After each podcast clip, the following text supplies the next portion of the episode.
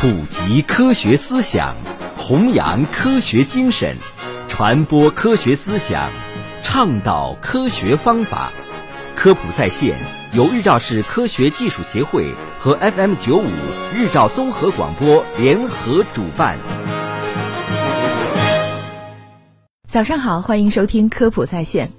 生病吃药再正常不过的事了，但是最近呢，听说吃药也不简单，有人就因此被收住入院了，怎么回事儿呢？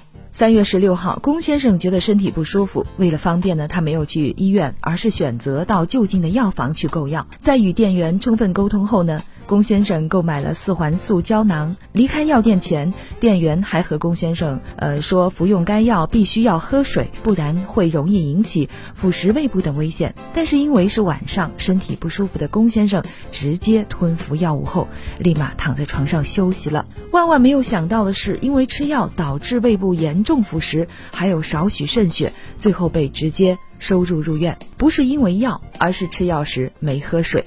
当然，龚先生的胃被腐蚀可能是长期错误用药习惯所致。吃药时喝水真的有那么重要吗？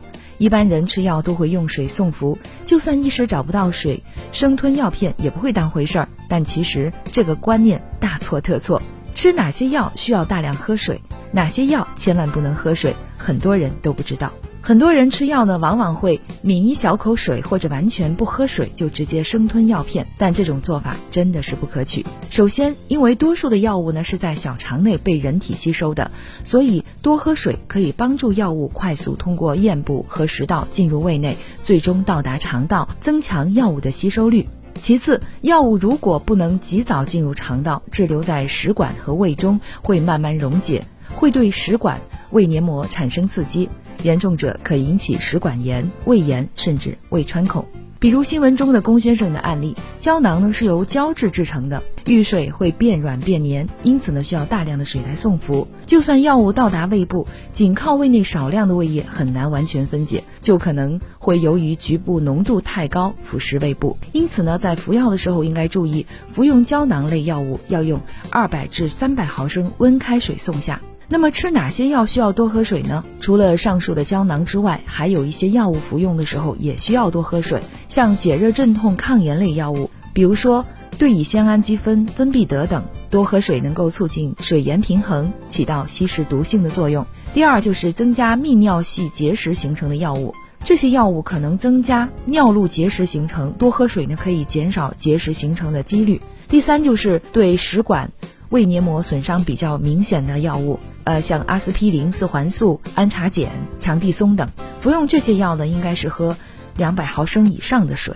还有一些药啊，服用的时候需要少喝水，甚至是不喝水。首先，像这个止咳类药物，如止咳糖浆、复方甘草合剂等，这些药物呢比较粘稠，服用后呢会粘附在咽部。如果喝过多的水，会使局部的药物浓度降低，减轻药效。因此呢，一般要求服完止咳糖浆后五到十分钟内不要喝水。第二就是抗酸药和胃黏膜保护剂了，这些药物服用时一般只需要少量水就可以。服药后半小时不宜喝水。服药时如果喝很多水，同样会稀释药物，降低药效。但是呢，可以用少量的水送服，以降低服药不适感。五十毫升足矣。第三就是靶向药物，靶向药呢是一类既能抑制肿瘤细胞生长，又能选择性杀死癌细胞而不破坏其他细胞的药物。有的靶向药呢在服用前后是有讲究的，需要在餐后一小时内避免饮水，以减轻消化系统不良反应。那么吃药还有哪些注意事项呢？首先是服药后三十分钟内呢应该避免躺卧或者进食。有的药不宜用热水送服，如维生素 C，一些对肠道有保护作用的益生菌制品，遇热后容易被破坏而降低疗效，因此呢，也不可以用热水送服。还有就是患有严重心脏病、肾功能衰竭等疾病的特殊人群，由于限水的需求，服药时喝水的量呢，也需要具体的情况具体的分析。总的来说呢，服药一定要谨遵医嘱，或者是详细的阅读说明书。好，非常感谢收听今天的科普在线，明天同一时间再会。